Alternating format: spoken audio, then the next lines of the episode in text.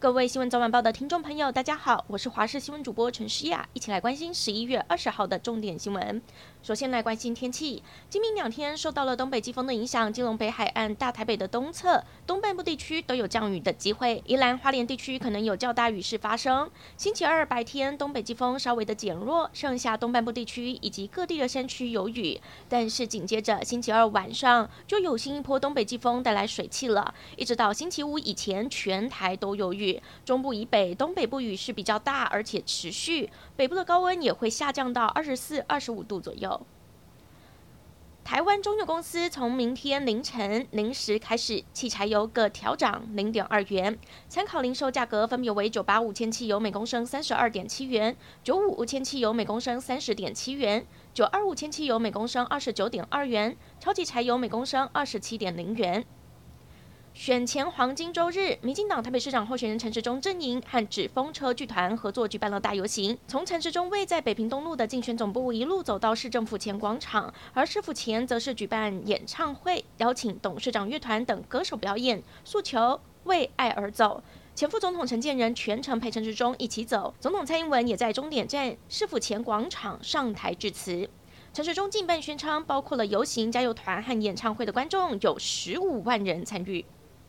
九合一大选前黄金周最后一个假日，国民党台北市长候选人蒋万安规划一整天的扫街行程，近距离和市民接触，不但人走到哪，支持者就跟到哪，对民众合照签名，来者不拒，场面热闹，宛如粉丝见面会。对比其他两位对手陈时中和黄珊珊举办大型造势活动，蒋万安选择与选民近距离把干净，巩固基本盘。台北市立动物园大猫熊团团十九号昨天下午病逝，今天大猫熊馆涌入了怀念团团的粉丝，人潮增加了不少。尤其因为团团个性憨厚呆萌，更是让不少每周报道的资深猫熊迷对他这一位暖男特别的喜爱。谈起团团病逝，当场激动落泪。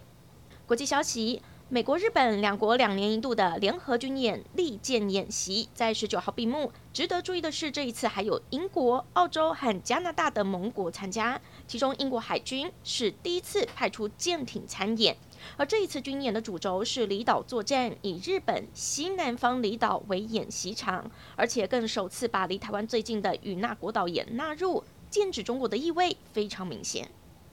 众所瞩目的卡达世界杯足球赛即将要在台湾时间二十一号的凌晨开踢了。首场比赛将由地主队卡达迎战厄瓜多。就在球赛正式开始前夕，国际足总 FIFA 以球迷之夜率先点燃球迷的热情。不过，由于卡达是伊斯兰国家，本来就有严格禁酒令，这次世足赛。比赛场馆和周边地区也禁止贩售酒精性饮料，而球迷之夜是少数开放酒精性饮料的场合，许多球迷赶紧把握机会举杯庆祝狂欢。不过一杯啤酒并不便宜，要价大约四百元新台币。